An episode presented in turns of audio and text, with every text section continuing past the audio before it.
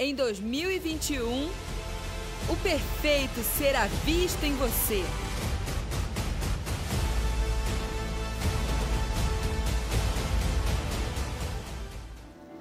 Boa noite, igreja, paz do Senhor. Sejam todos bem-vindos. Eu sou a pastora Zelinda, uma das ministras dessa casa. Cumprimento você que nos assiste de todos os lugares dessa cidade, dessa nação e de outras nações, através da TV Rica. Obrigada pela sua audiência, por estar conosco, Senhor. Te abençoe nessa noite, que você possa receber da porção que o Senhor vai liberar neste lugar. Cumprimento de maneira especial o prefeito da cidade. Obrigado, nos sentimos honrados com a sua presença, prefeito. Quero também falar rapidamente, tanta coisa para falar, falar muito rápido. Hoje a gente tem aniversários muito especiais. O Maico, fiel escudeiro do Ministério de Jovens e Adolescentes. Um privilégio servir a Deus do seu lado, Maico. Hoje é aniversário da Super Pat. Dispensa apresentações. Profeta Patrícia. Bênção nessa casa. 13 de junho é uma data especial aqui, né? E aniversário da Cá, da profeta Camila. Não dá para falar da Cá. É aniversário da Cá. Amém. Vamos para a palavra.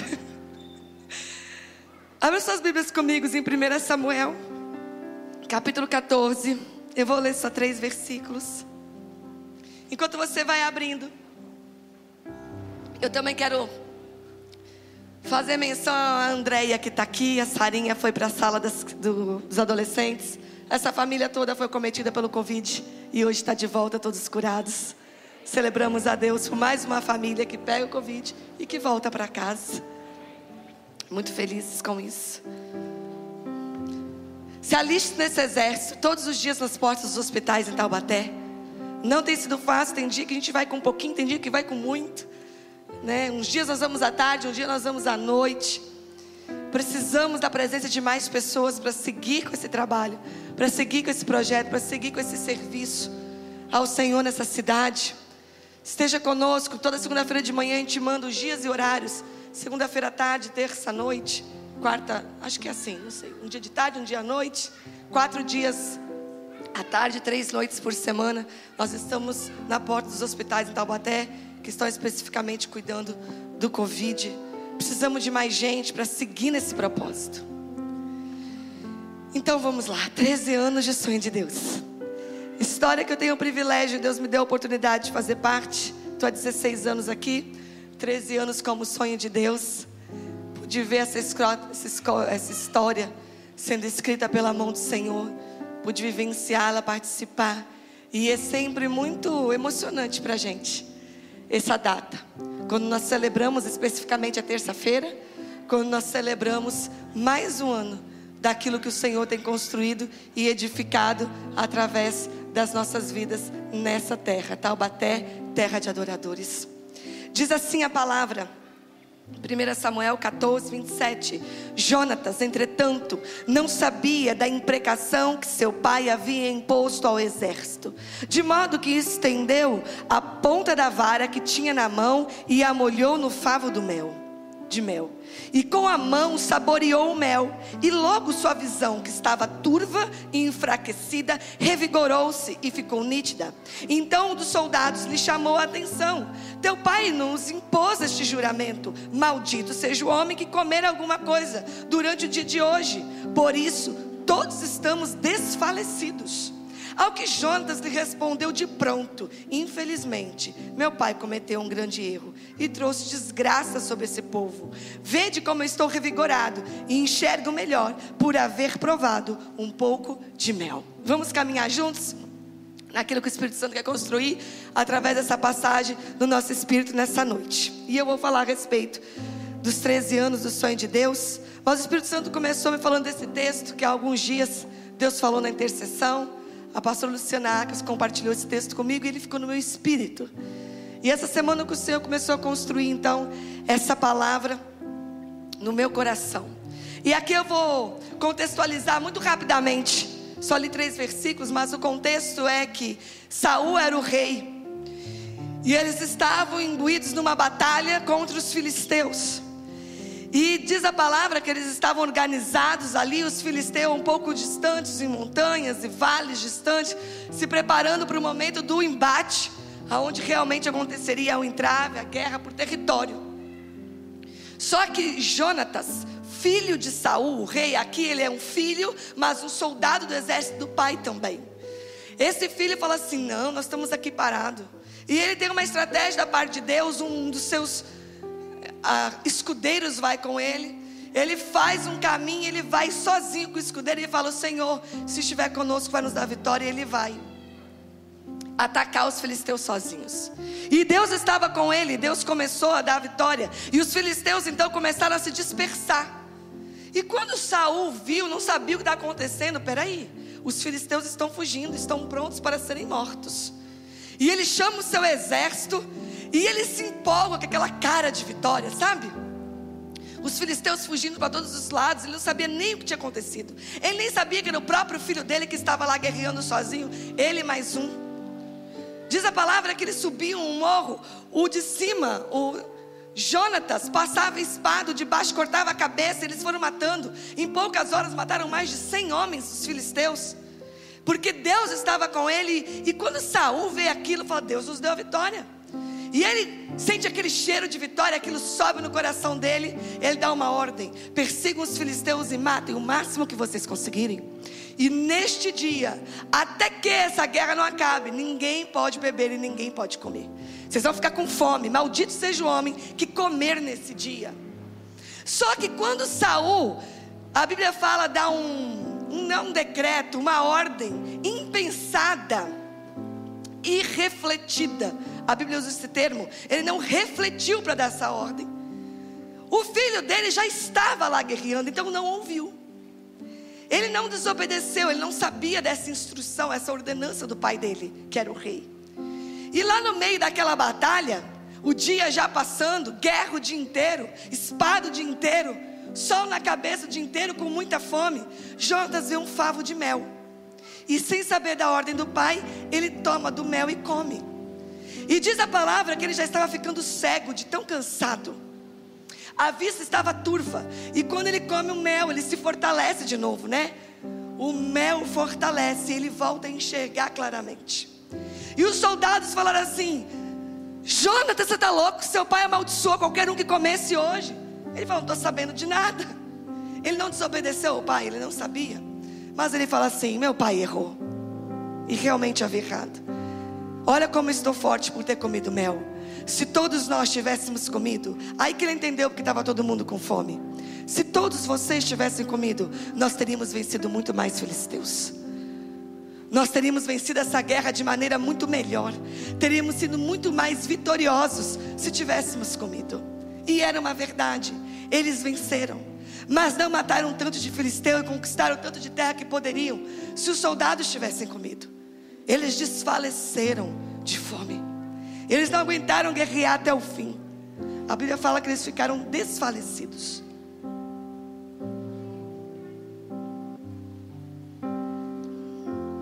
Saul representa, tem algumas representatividades na Bíblia, né, a respeito de Saul. Saul representa um rei, um governo levantado por Deus, chamado por Deus. Samuel ungiu Saul debaixo de um comando de Deus. Ele representa esse governo chamado por Deus, mas que na sua trajetória deixa os princípios de Deus.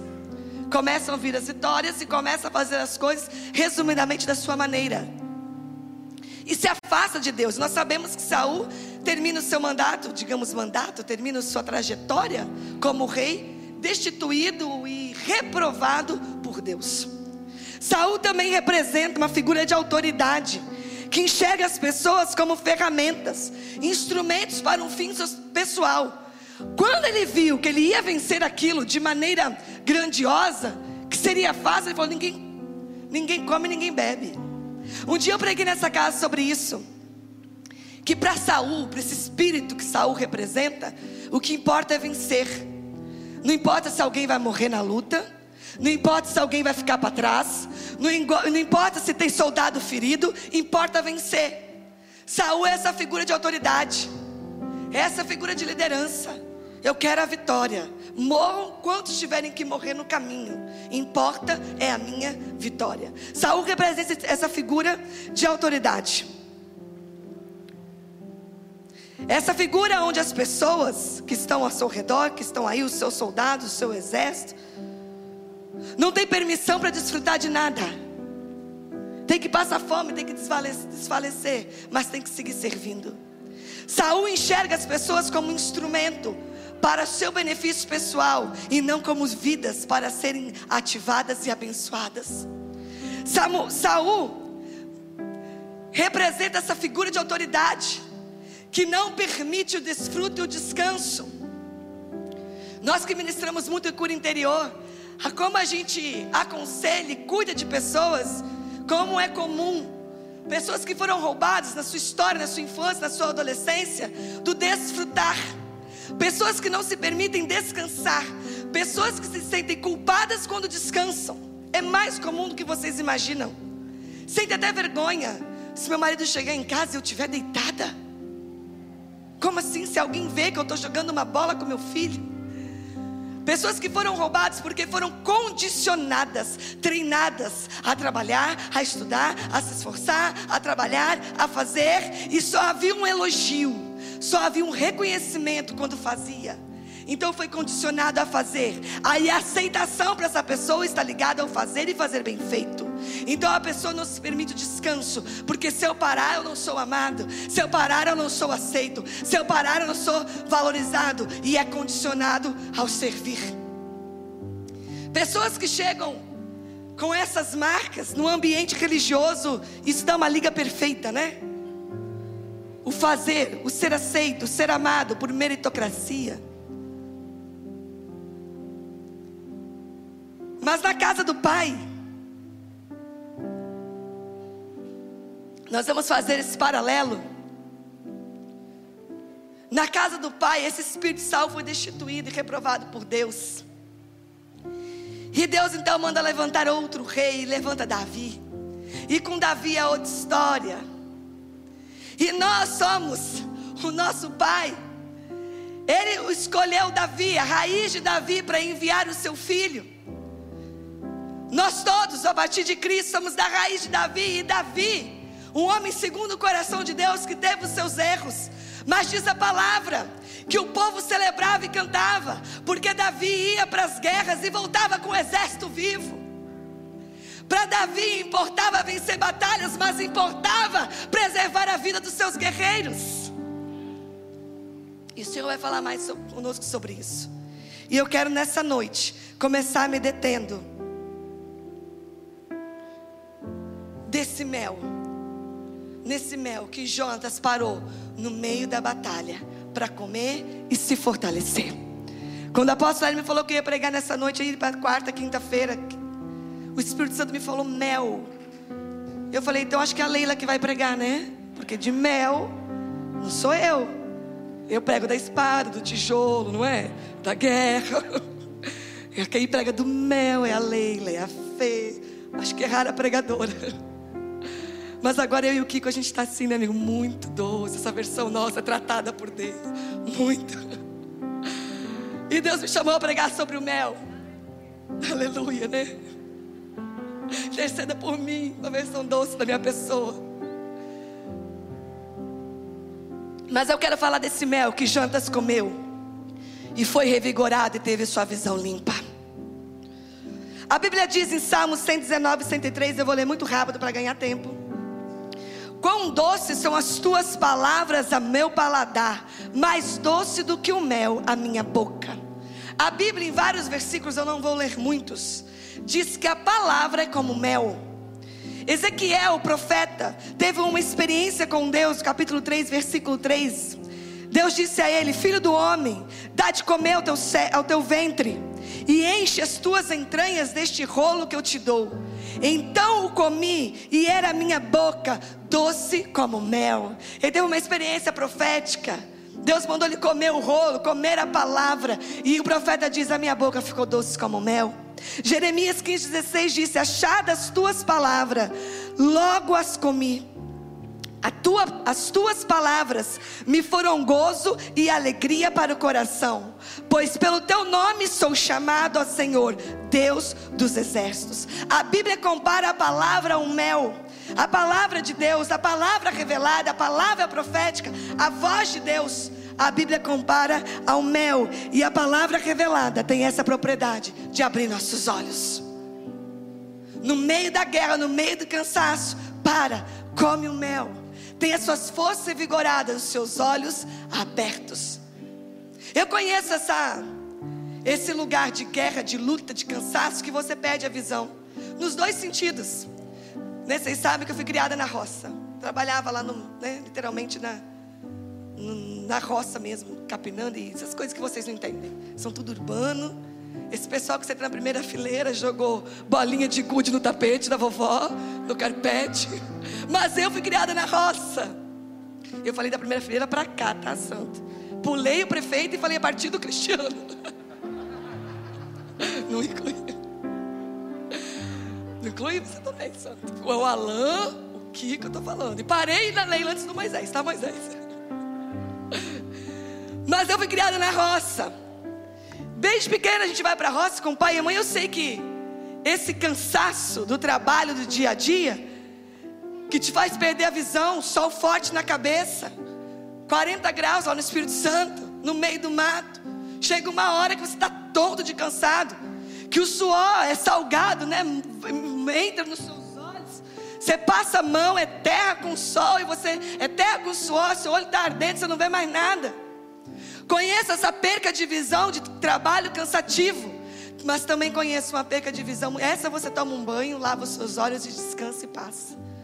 Conheço perca de visão dos dias de luta que roubam a nossa visão de nós mesmos. Que rouba, que detupa, que deixa turva a visão de destino, de propósito, de futuro. Que rouba a esperança, que faz com que não vejamos mais nada, que nos percamos em nós mesmos, nas nossas dificuldades, nas nossas lutas, dores e enfrentamentos. Também conheça essa perca de visão. E essa, essa nós temos os nossos olhos abertos e curados quando provamos e comemos do mel da palavra revelada.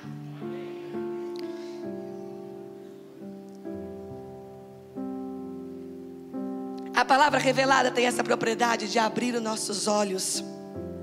E eu quero te dizer, nessa noite, que há 13 anos, 16 caminhando com esse povo, mas 13 como sonho de Deus, pertencer a essa visão, porque nós não fazemos parte de uma denominação, sonho de Deus não é um espírito denominacional, é uma visão da parte do Senhor, pertencer a essa visão ou de uma maneira que fica mais compreensível, fazer parte desta igreja na minha vida, dentre tantas coisas, dentre tantas coisas, tem sido como Jonas naquela batalha, em meio a lutas, ter um lugar para comer mel. Em meio às dificuldades, o Senhor me conectou a um lugar que no meio das circunstâncias de dificuldades é um lugar que eu paro e como mel. E eu quero falar desse pai nessa noite que te permite comer mel no meio das batalhas. Esse Pai que te permite descanso nele, desfrute, deleite dele em meio às circunstâncias, para que você seja revigorado e encontre um lugar de paz, de circunstâncias, de paz, de descanso, de confiança e de deleite em meio às situações difíceis. Jonas comeu mel. No meio da guerra era uma guerra por território, não era uma guerra pessoal. É essa guerra que nós travamos para implantar o reino de Deus. Essa guerra que nós travamos no mundo espiritual e esse comissionamento de atuarmos, implantando o reino de Deus e transformando Taubaté em uma terra de adoradores. Não fala, falamos de uma guerra pessoal, de conquista de nada para nós mesmos, mas implantando justiça, alegria e paz nessa cidade que o Senhor chamou como primícia para essa nação.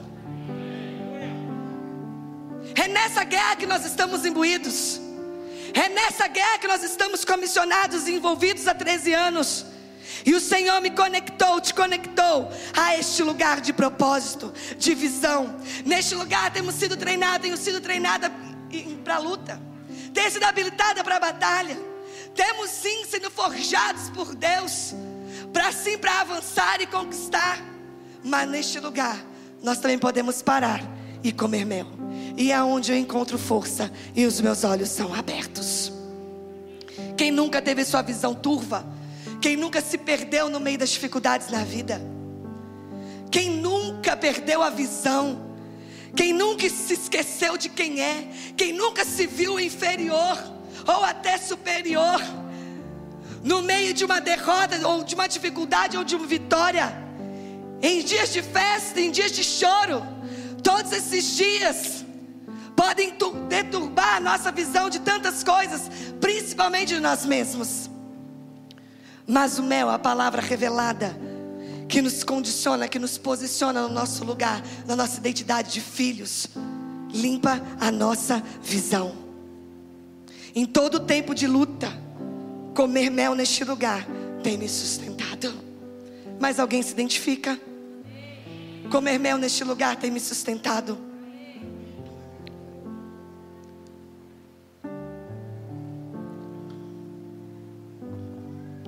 A palavra revelada. É desse mel que o Senhor está falando, o próprio Cristo. O Verbo que se fez carne. Diz as palavras que escolheu habitar entre nós, mas hoje no novo pacto, Ele habita em nós. Ele se permitiu comer do seu corpo e beber do teu sangue, participarmos da sua morte com Ele, termos a vida ressurreta. Nos tornamos um com Ele, e o próprio Verbo que se fez carne hoje habita em nós. Nós comemos do pão vivo descido do céu é ter uma revelação pessoal do Cristo, que é o Verbo encarnado, o Filho de Deus, a palavra revelada e cumprida, que hoje se tornou um com você. É esse o mel que o Pai nos dá de comer. O Velho Testamento são figuras naturais que falam profeticamente de uma situação espiritual do novo pacto, a realidade que nós vivemos hoje espiritual. Hoje o Pai permite que seus filhos comam mel. A palavra é como mel na minha boca. E o Senhor nos deu livre acesso à vida do seu filho. Quando eu falo de palavra revelada, que sai deste lugar, que é como mel que revigora e limpa a visão. Eu não falo somente do púlpito, só a gente pensa na pregação. Também. Eu falo também de discipulado um a um. Eu falo dos aconselhamentos, porque o Senhor nos, nos deu um encargo nessa casa de participarmos, de cuidarmos, posicionarmos e darmos destino aos filhos. Mas eu falo mais do que isso. Eu falo da palavra manifesta através da vida dos meus irmãos que caminham comigo. Eu caminho com manifestações vivas da palavra de Deus revelada. A sua vida me revela o Filho de Deus. Quando falo da palavra revelada como mel, eu falo da, do, do que eu posso comer da sua vida. Nos dias amargos e azedos da minha vida, que o mel que sai da sua vida, como palavra revelada, que me inspira, me fortalece, me dá de comer e abre a minha visão. Quantos dias nessa casa eu já estava perdida nos meus sentimentos, nas minhas dores e angústias cansado de tantas coisas, de lutas, de espera. Vocês conhecem tantas coisas da minha história. Mas a palavra revelada, muitas vezes, não tem necessidade nem de falar. Nem de falar.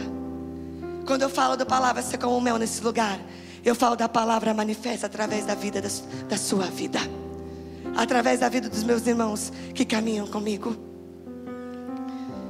que muitas vezes não precisa nem abrir a boca.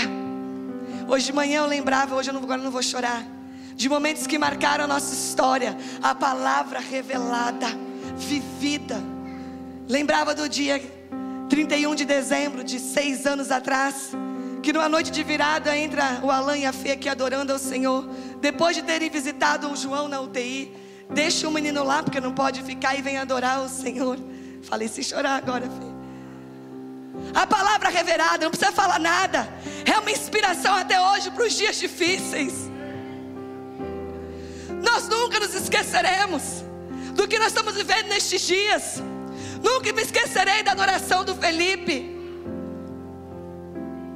do profeta Roberto, da irmã Carmen, da Raquel, A adoração deles não precisam abrir a boca. É a palavra revelada e manifesta. É a filha do Filho de Deus sendo manifesta na vida dos nossos irmãos. É deste mel que eu estou falando, que emana este mel que tempo todo, dia após dia, há 13 anos, destila deste lugar. É esse mel que tem nos sustentado. É esse mel que tem alimentado vidas inspiradoras com Cristo. Que em dias de luta se tornem incansáveis para o bem, e maiores e mais fortes em Cristo. É esse mel que me fortalece há 13 anos. É esse mel que alinha minha visão há 13 anos. O sonho de Deus é como o favo de mel que Jonas encontrou no meio da batalha. E quantas pessoas, quantos líderes através da aljava na vida do apóstolo, através da vida do apóstolo Cristiano, têm vindo como é mel desse lugar, estão sendo revigorados, curados para seguirem firmes no seu chamado. Essa casa tem sido como um favo de mel, que tem dado uma palavra fresca, revelada, pura, que tem alimentado, fortalecido e aberto a visão, curado líderes da nossa nação. Eu louvo a Deus por que me conectou a uma casa onde a palavra é como mel. Por que uma casa onde a palavra é como mel? Palavras doces como mel. E às vezes a gente confunde, né? Palavras doces como doces como mel. Quando eu falo palavras doces como mel, eu encontro neste lugar palavras de confronto. Palavras que são como espada. Corta aqui, corta ali. Palavras que trazem luz. Palavras que mexem com o nosso espírito, confrontam a nossa alma. Destrói as fortalezas da nossa mente.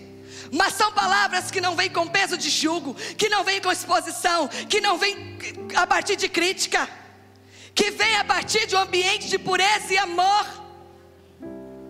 E elas chegam doce como mel.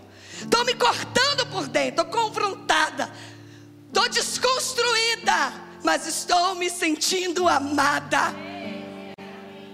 Vocês se identificam? Tem gente que chega aqui mais doce, tem gente aqui que sobe com a espada. Mas a palavra vem doce como mel, porque é a partir de uma plataforma de amor. Eu cheguei nessa casa.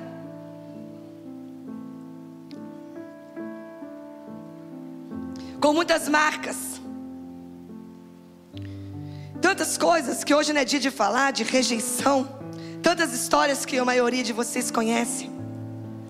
Mas eu encontrei na vida das pessoas que me acolheram, em especial a vida do apóstolo L.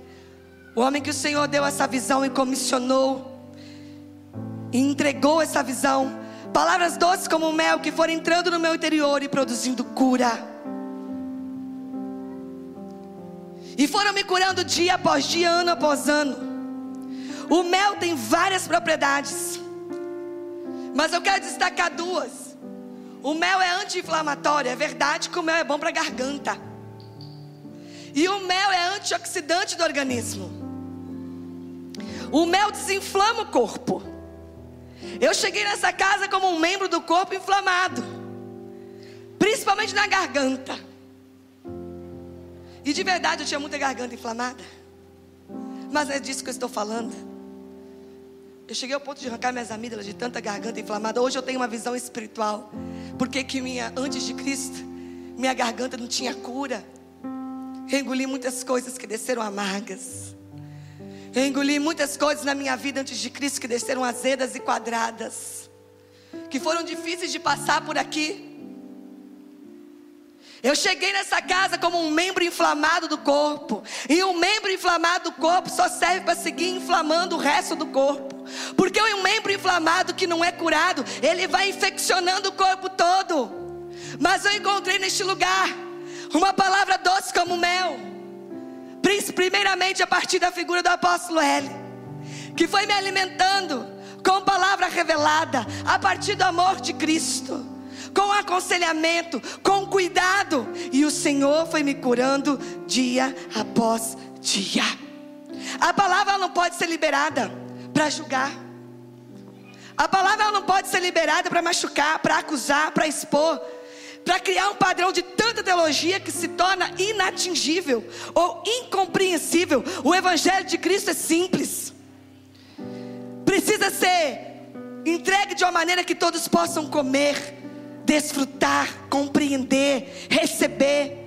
Também a palavra não pode ser usada para criar uma barreira de falsa santidade. Sou tão letrado, conheço tantas escrituras que isso se torna para minha própria glória, a ponto que se torna um escudo de falsa santidade. A palavra não é para isso. Não é isso que a Bíblia diz, mas a palavra ministrada nesse lugar é pura como mel e acessível para que todos desfrutem. Assim, uma profundidade de revelação e entregue com amor, numa medida que nós todos podemos comer. E eu quero falar aqui de poucos, rapidamente, atributos ou propriedades do mel. Primeiro lugar, quero falar que o mel bom é mel puro. Eu sou da roça. Meus tios eram apicultores também, além de outras coisas. Mel bom é mel puro. Neste lugar não há mesclas de interesse. A motivação é uma só: ser a igreja que Deus sonhou. Servir os filhos de Deus, fazer a vontade do Pai que nos enviou e comissionou. Essa pureza, esse interesse, esse essa motivação genuína, sem mesclas de interesse, parte do coração puro e genuíno da vida do apóstolo L, que escorre para as nossas vidas. Então, se não há mesclas de interesse, não há mesclas na pregação, não há outro motivo de liberar a palavra que não seja edificar, abençoar, consolar, fortalecer, ensinar, ativar. Se o ambiente é de pureza, a palavra é pregada com pureza, não as mesclas. O nosso maior temor nesse lugar é ouvir a voz de Deus e traduzi-la sem nenhuma interferência humana. Você pode conversar com qualquer ministro que prega neste lugar. E não prega só no púlpito, prega no discipulado, ministra nos aconselhamentos. Se Deus não fala, nós não abrimos a boca. Essa madrugada eu comi muito chocolate para ficar acordada. Três horas da manhã, o Senhor ainda estava lá buscando ouvir a voz de Deus. Ele falou. E se ele não tivesse falado, eu não ia pregar. Eu ligava o apóstolo de manhã e falava: Pé, não sou eu. Deus não falou comigo. Porque não tem plano B. Ou ele fala, ou a gente não fala. Só falamos daquilo que ele nos fala. Não tem esboço preparado. Não tem palavra antiga para pregar de novo. Não tem. Nós só falamos se nós ouvimos a voz de Deus. E não temos dificuldade nenhuma em falar, acho que hoje não sou eu. A voz de Deus não está vindo nítida. Nenhuma dificuldade para discernir o tempo de cada um, a palavra que cada um porta. Nenhum. A pregação desse lugar não é ensino teológico, mas uma revelação e manifestação da vida dos filhos de Deus. O mel que escorre deste lugar é puro. E quando nós comemos de um mel puro, ele nos livra das impurezas e das mesclas. Era, eu era uma pessoa mesclada de impureza e de, de princípios que meus pais tinham me dado. Meus pais tinham me dado princípios. A igreja que eu frequentava, tradicionalmente, desde que eu nasci, me deu sim valores, mas havia uma mescla com uma vida mundana. Mas havia uma mescla dentro de mim de pureza, de, de ensinamentos de impureza, e de pureza e práticas de impureza, até que eu comi um mel puro, e acabaram essas mesclas na minha vida. Me tornei totalmente dele. Ele quer acabar com as mesclas na sua vida. Você está num ambiente puro, onde você pode comer uma palavra pura, se alimentar de um mel puro, e o Senhor quer te livrar das mesclas. Ele quer te inteiro, Ele quer te inteiro para Ele. Ele quer você por completo, porque Ele é abençoador por completo. Outra característica, estou pulando alguns pedaços aqui por causa do horário. Outra característica do mel que eu quero falar é a propriedade de fortalecimento. Jonas comeu daquele mel e disse que ele foi revigorado. E eu amo falar dessa parte da nossa casa. Tem duas coisas que eu amo falar, essa é uma. Tem várias. Tem duas que eu gosto muito que a nossa força, o mel fortalece. A nossa força consiste no reconhecimento das nossas fraquezas, para que o poder de Deus se aperfeiçoe em nós através do corpo de Cristo. Eu vou repetir. Sabe onde está a nossa força? Sabe onde está a sua força? Onde você pode encontrar a sua força? A nossa força nessa casa está no reconhecimento das nossas fraquezas, para que o poder de Deus possa operar e nos fortalecer através do corpo de Cristo. Eu vou te explicar isso. Eu descobri neste lugar que eu não sou forte em mim mesma, e muito menos completa. E eu experimentei da força que há na manifestação da multiforme graça de Deus na vida dos meus irmãos. Eu não sou completa, eu não posso tudo, eu não sei tudo, eu não sou tudo. E nem quero ser, e nem nunca vou ter tudo, e saber tudo, e conhecer tudo, e ser completo em mim mesmo. Mas eu experimentei, experimenta a força plena. De, fala assim comigo, força plena. Há uma força plena. Você e Cristo são fortes, a gente se aperfeiçoa assim nas suas fraquezas. Mas há uma plenitude de força. E essa plenitude de força está na manifestação da multiforme graça de Deus na vida do corpo de Cristo. As minhas fraquezas, as minhas debilidades, as áreas que eu não sou tão habilidosa, ou que eu sou fraca, o Senhor é a força, é a graça de Deus depositada na sua vida. E aquilo que eu não tenho é aquilo que você tem. E aquilo que você precisa é a parte daquilo que eu possuo. Aquilo que eu venci é o alimento que você precisa comer para vencer a sua guerra. E as lutas que eu enfrento é o mel que você foi gerado em você no meio das guerras que você enfrentou. A multiforme graça de Deus. Eu não sou tudo, não posso tudo, não tenho tudo, mas sirvo um Deus que opera tudo em todos. Nós servimos esse Deus que opera tudo em todos. O poder de Deus que se aperfeiçoa nas nossas fraquezas e tem sua plenitude na manifestação no corpo de Cristo.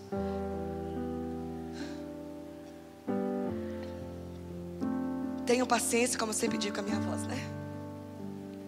Eu arranquei as amígdalas. Está indo embora. Esse mel que sai da sua vida tem me fortalecido há 13 anos. Poderia dar inúmeros exemplos, citar tantas situações com tanta gente. Se eu falar da apóstola L, da Cá, que moramos juntos oito anos, da Leila, do Kiko, da Lu, da Fê, da Drid, tanta, todo mundo, não tem como. Eliana, Suki, tantos e tantos e todos. Às vezes que talvez nunca falaram uma palavra para mim, ou poucas. Mas saber do testemunho e da vida que tem com Deus é mel que me fortalece todos os dias. Um ambiente, eu quero falar dessa força. Há um ambiente de pureza. E onde há pureza, há confiança. E aonde há confiança, há força. Eu vou explicar. Vou falar o contrário.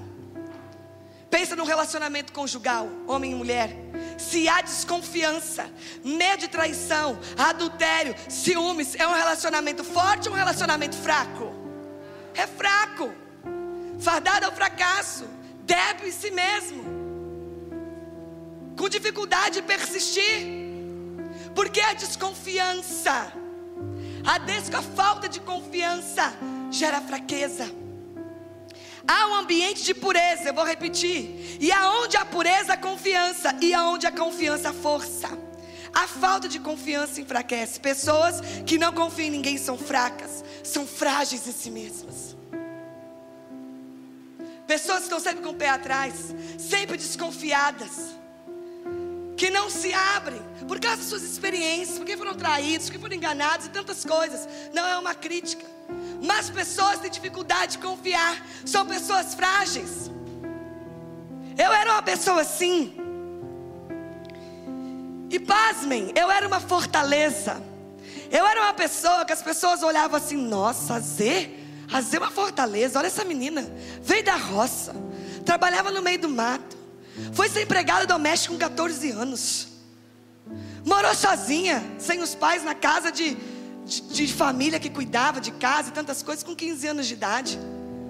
Depois mudou com seus pais para a cidade, fez a faculdade particular, pegava três horas para chegar no trabalho, dormia cinco horas por noite, acordava às cinco da manhã, pegava o primeiro ônibus, chegava da faculdade meia-noite, fiz a pós-graduação, na época completamente fora do meu contexto.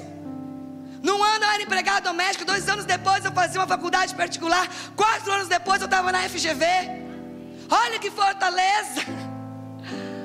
Eu era forte nas minhas opiniões, para não dizer respondona. Eu era aquela pessoa posicionada, tinha a respostinha pronta na ponta da língua para tudo. Eu, eu era aquela pessoa que bateu, levou. Pensa numa fortaleza literalmente uma fortaleza, cheia de fortalezas para encobrir as minhas dores. Isso não é força. Cheia de fortalezas emocionais, mentais, cheia de mecanismos para encobrir as minhas dores que não subsistem, que não adianta. Eu era assim compromissada, responsável, dedicada, esforçada. Isso é uma verdade mas eu não era forte, eu era uma fortaleza, uma pessoa cheia de fortalezas, mecanismos de defesa, de proteção, escondendo as minhas dores. Isso não é ser forte, isso é ser fraca. Forte eu me tornei quando eu cheguei em Jesus e encontrei um ambiente de pureza, onde eu pude confiar, desfazer as fortalezas, abrir meu coração e falar quem eu realmente era. As dores que eu tinha por trás de toda aquela fortaleza as situações que eu tinha enfrentado na vida, os erros que eu tinha cometido, as, as lutas que a vida tinha me imposto, as situações que eu tinha sido exposta, e mostrar quem eu realmente era. E aí sim, o poder de Deus se aperfeiçoa nas minhas fraquezas. Hoje eu sou forte, hoje eu não sou uma fortaleza. Hoje eu pude me desnudar de todas as fortalezas, desses me mecanismos, abrir mão de todos para ser curada, para ser liberta. Comi um mel que desceu pela minha garganta, curando tudo aquilo que eu havia engolido. E nas minhas fraquezas o poder de Deus vai se aperfeiçoando. Hoje eu tenho prazer em dizer que eu tenho muitas fraquezas. Nas minhas fraquezas a Eliana é muito mais forte do que eu. E nas minhas fraquezas eu chamo a ajuda dela. É tremendo poder dizer que é fraco. É, é tremendo poder sermos nós mesmos, sem nenhum tipo de mecanismo de defesa, na tentativa, sem sucesso, de encobrir nossas dores.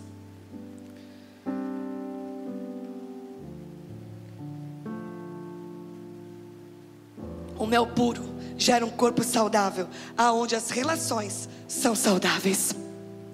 Que coisa tremenda desfrutar de relacionamentos saudáveis. Nós temos oportunidade de enfrentar tantas situações no dia a dia, nos locais de trabalho, né? É uma guerra, é uma, como dizem, é uma selva, é tantas situações, mas nós temos um ambiente onde as relações são saudáveis.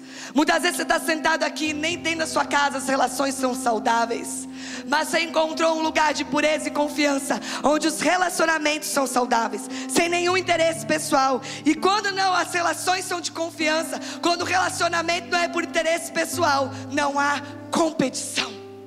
E essa é outra parte tremenda que eu gosto de falar desse corpo de Cristo.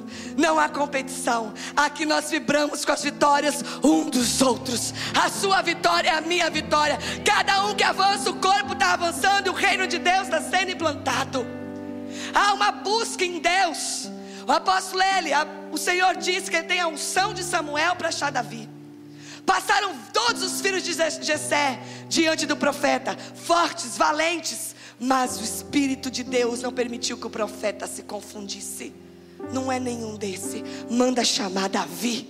Manda chamar aquele que está lá nos afazeres, aquele que nem o pai mandou chamar. Há uma unção nessa casa para achar Davi, achar o potencial, o chamado, aquilo que depositou na vida de cada um para ser ativado, para ser habilitado, para ser comissionado e enviado. E há um prazer nisso que nasce no coração do apóstolo Ele, que não é líder, é pai, e o pai tem prazer de ver os filhos indo mais longe do que ele. E essa unção escorre para nossas vidas. Eu amo aconselhar, não amo pregar, mas né, o Senhor, a gente vai. Mas acho que eu fico mais feliz pregando ou vendo um jovem começar a pregar. Você acha que eu fico mais feliz em profetizar ou ouvir os adolescentes profetizando como eles têm profetizado? Há uma alegria em nosso coração. Cada um que o Senhor começa a chamar, levantar, ativar e começa a se manifestar e frutificar do Filho, nós vibramos com isso. Nós celebramos a vitória, o crescimento um dos outros. Isso só tem em casas paternas, onde não há interesse pessoal. Nós sabemos que a nossa força consiste no corpo, ajuntamento do corpo de Cristo.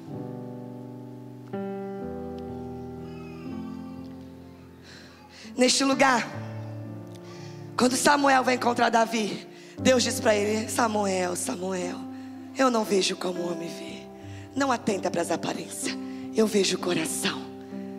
Neste lugar você não é sua aparência. Quando eu digo isso, eu não falo, eu falo da aparência de uma forma geral. Neste lugar você não é o seu passado. Você não é a sua história, mesmo que ela seja de luta ou de vitória, mesmo que ela seja de derrota ou de muitas vitórias. Neste lugar você não é o seu sobrenome, neste lugar você não é o seu cargo, neste lugar você não é os problemas que você enfrenta e nem as vitórias que você está, neste lugar não é as dificuldades, você não é tratado pelas dificuldades financeiras que você vive e muito menos pela conta bastada que você possa ter. Neste lugar, o seu valor é o preço do sangue de Cristo entregue na cruz do Calvário pela sua vida. Você é filho de Deus. Você é filho de Deus. Assim nós somos tratados neste lugar.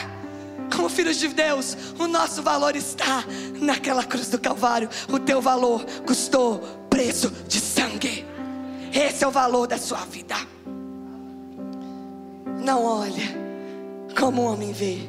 Eu olho o coração, Samuel. A hierarquia neste lugar é da Bíblia. O maior é que serve. Claro que há uma liderança, há uma autoridade levantada por Deus.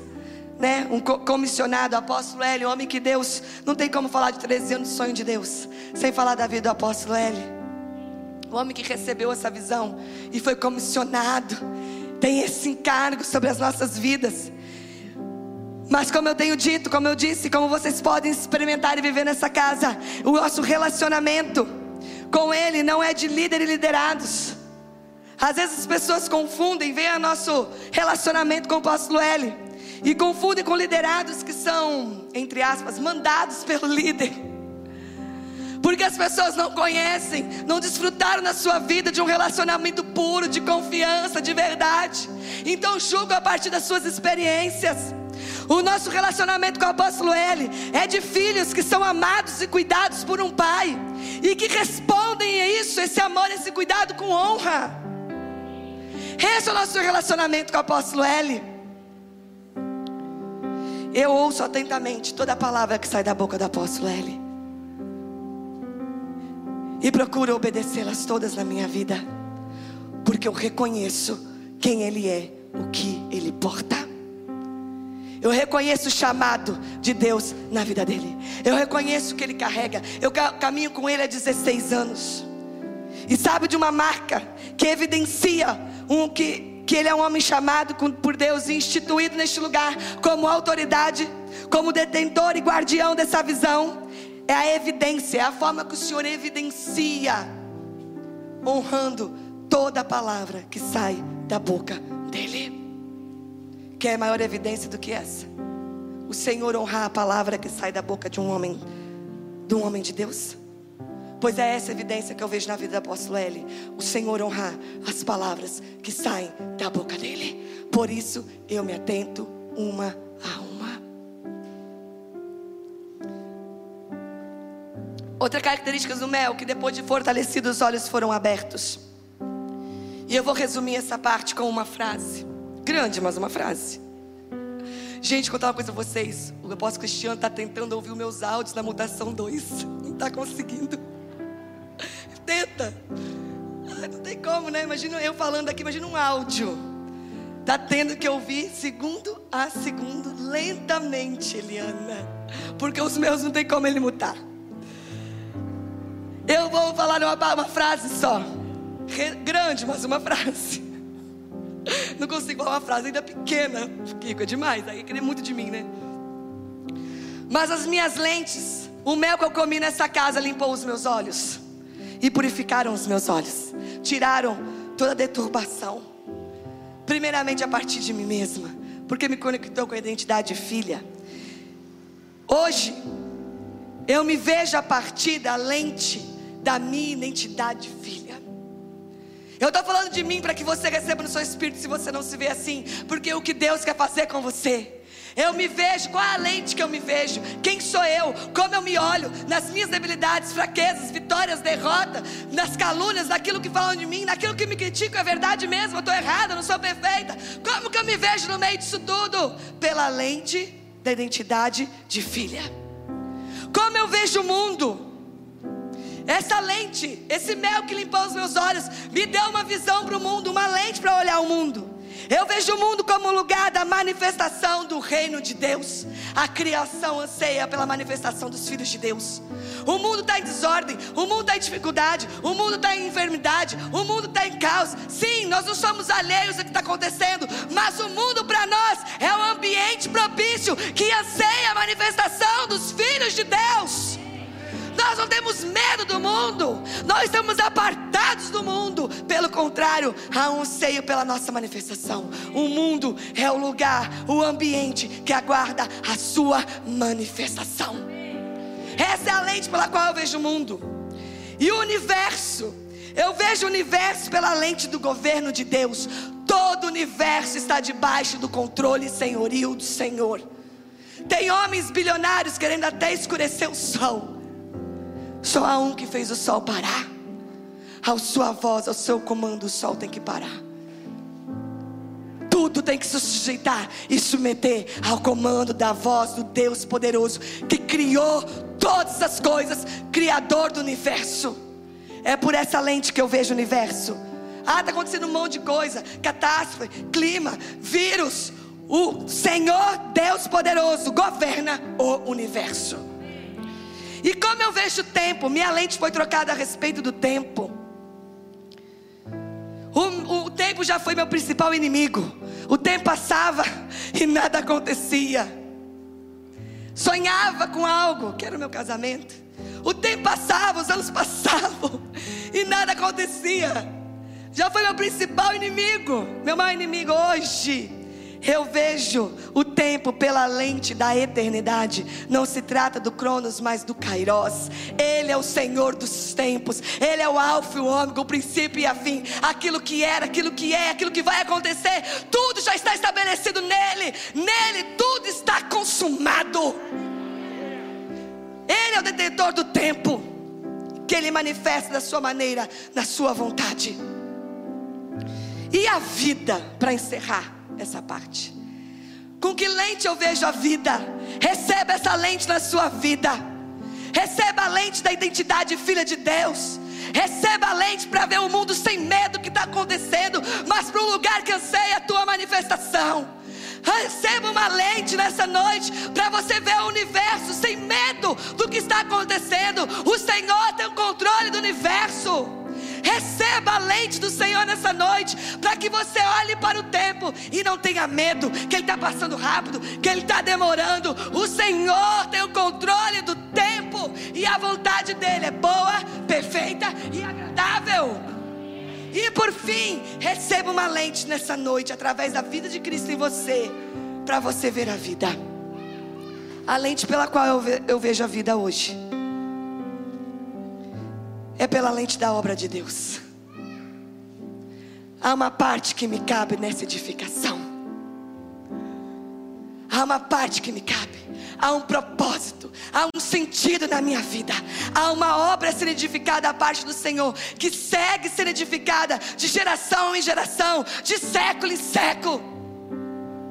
E nesse tempo, nessa geração, nós somos a porção do povo de Deus que está edificando essa obra do Pai. Eu vejo a vida por essa lente. Há um propósito, há um papel, há uma parte que me cabe nessa edificação. E o Senhor também me deu uma lente para ver a vida chamada gratidão. A lente da gratidão. Você quer limpar os teus olhos? Seja grata a Deus pela sua vida. Coma do mel nessa hora. Deixe o Espírito Santo trazer gratidão no seu coração. Você está num ambiente puro de confiança e de verdade. Você é filho de Deus. Você foi chamado. Você tem um bilhete para mim. Pode mostrar.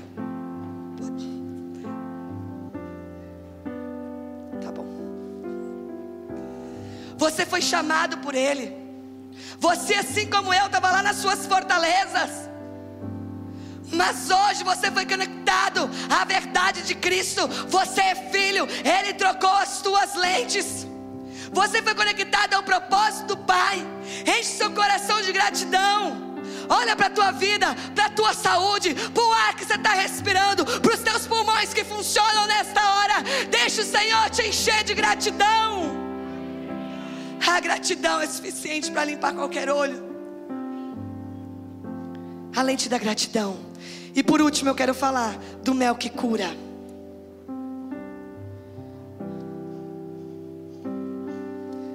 Eu vou falar de uma cura apenas, que nós todos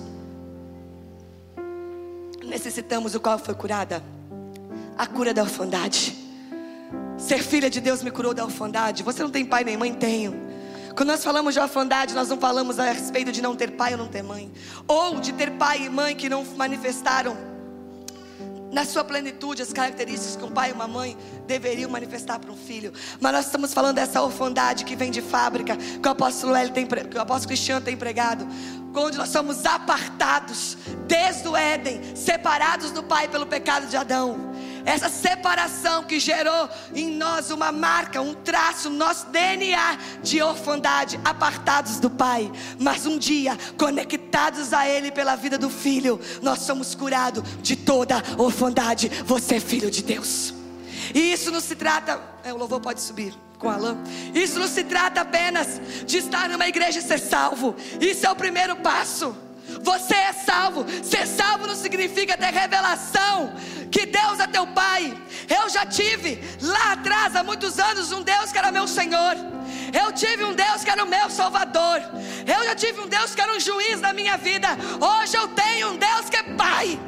Eu fui conectada à revelação de que Ele é Pai. E eu hoje sei eu sou como filha. Isso cura de toda orfandade. Receba esse mel.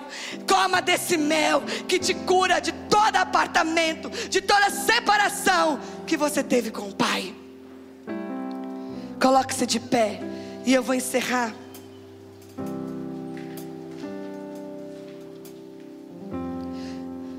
Temos muito a conquistar.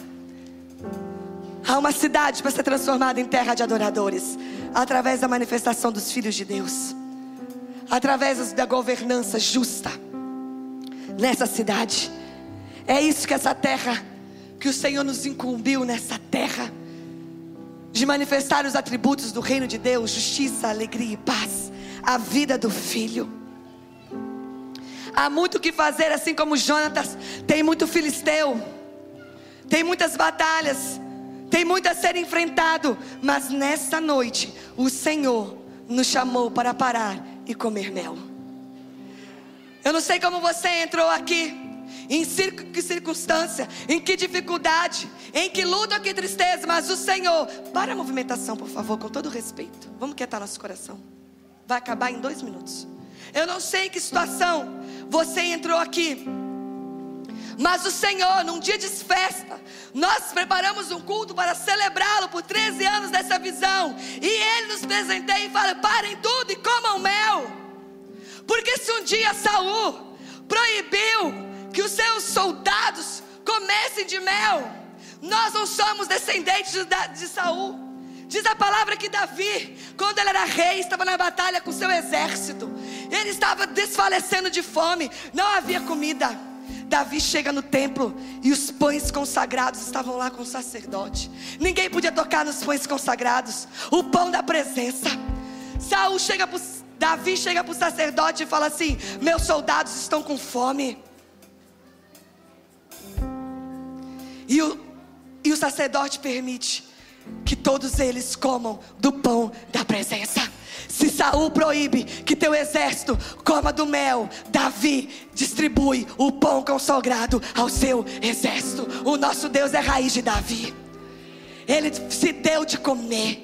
Ele se deu de beber, Ele se entregou como alimento. Nós podemos provar e comer. Ele mesmo disse: Partiu o meu corpo, podei comer desse pão e beber desse cálice.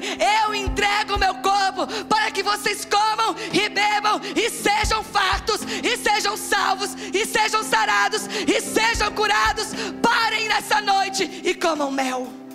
Talvez você está aqui me ouvindo nessa noite e nunca teve a oportunidade de entregar sua vida a Cristo.